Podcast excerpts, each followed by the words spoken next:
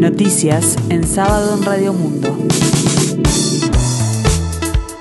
Informa Gustavo Pérez de Rueta.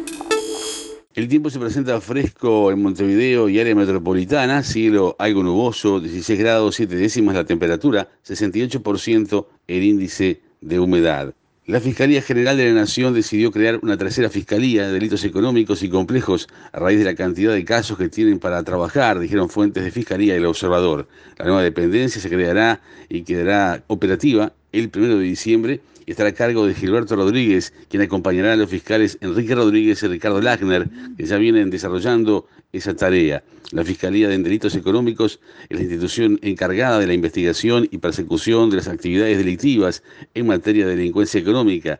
Algunos de los casos en los que actuó esta institución en el pasado fueron la fuga de la cárcel central del mafioso italiano Rocco Moravito a cargo del fiscal Lagner y la mega estafa del turco Mehmet Aydin que lideraba una organización que estafó en su país a más de 80.000 personas a través de un juego virtual donde se realizaban inversiones con dinero real.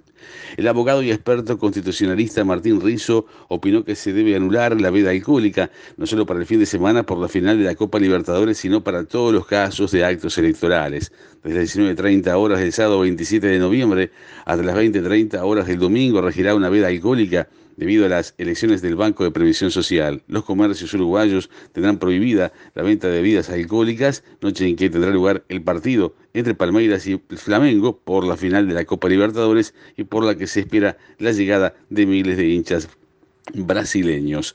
Los directores departamentales de salud están coordinando acciones para 2022 con el dengue como prioridad, ya que tiene alta incidencia en países vecinos.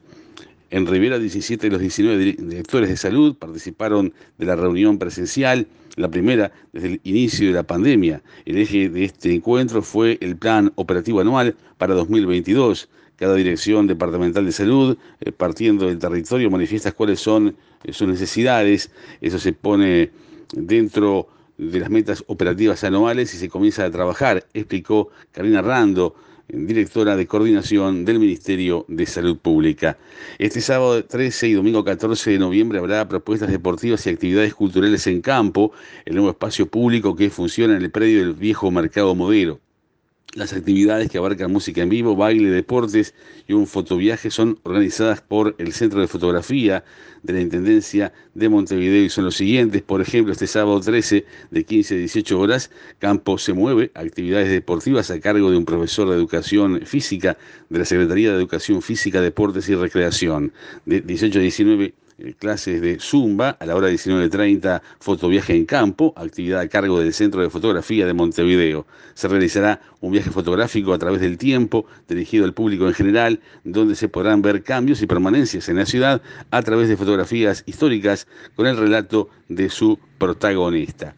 Este fin de semana comienza la decimosegunda fecha del torneo clausura del fútbol uruguayo con los siguientes partidos. Este sábado se medirán Liverpool, Montevideo City Torque a las 9.45, Deportivo Maldonado Nacional a las 16.30 horas y Cerrito Villa Española a las 18.45. La actividad se complementa el domingo con Sudamérica Boston River a las 9.45, River Plate Peñarol a las 16.30 y Plaza Colonia Fénix a las 18.45 en la escena internacional.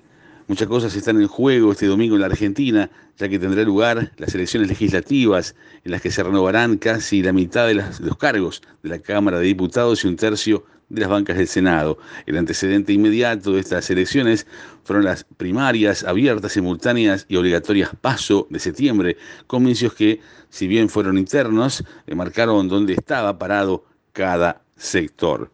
El tiempo continúa fresco aquí en el sur y área metropolitana, 16 grados 7 décimas la temperatura. Para las próximas horas, cielo claro y algo nuboso, periodos de nuboso. Más noticias en sábado en 60 minutos.